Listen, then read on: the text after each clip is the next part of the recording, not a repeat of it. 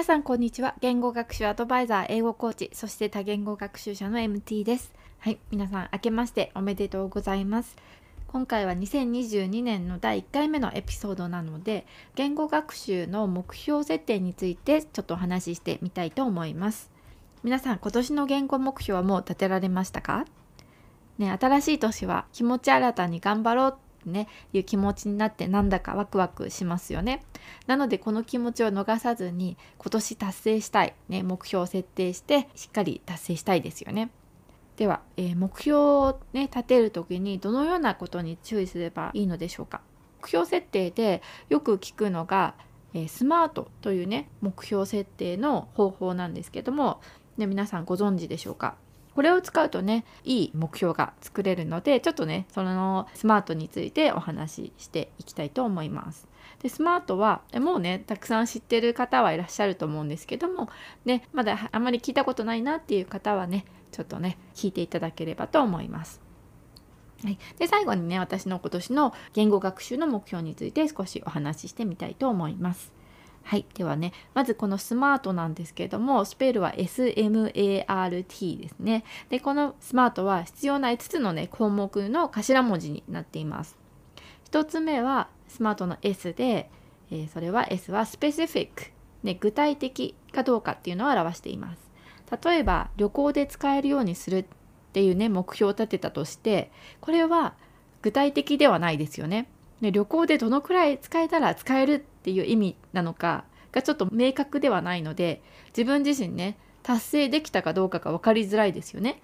で目標言語で例えば「こんにちは」とか挨拶ができたっていうのをもう旅行で使えたっていうことにするのか全部ね旅行一人で全部目標言語だけで過ごすことを言うのかっていうのもねあのはっきりさせておく必要があるんじゃないかなと思います。で目標がぼやけていると、ね、達成したのかわからないので、まあ、達成しづらいんですよね。なので具体的にするには例えば、ね、旅行中に電車の乗車券の購入ホテルのチェックインチェックアウトレストランの注文とかタクシーでの説明を目標言語だけでするようにするだと何をすべきかがはっきりしていますよね。このように具体的に設定する必要があります。2つ目2つ目はスマートの M です。ね、M は measurable、ね、測定できるかどうかの M です。測定するためには、ね、自分でねどのくらいできているかっていうのをね分かりやすくするために可視化する必要がありますよね。数字とかが分かりやすいのでテストの点数だったりとか速度だったりとか単語数だったりとか何かね数が入ると自分が目標を達成できたのかどうかっていうのを測りやすくなりますね。はい、3つ目はスマートの A ですね。で、achievable 達成可能かどうか。ね、自分の現在のねレベルと目標がかけ離れているとやる気をなくしてしまうので達成できる目標を立てる必要があります。例えば今ね初級で言語学習を始めた方が、ね、ネイティブの人とディスカッションをするっ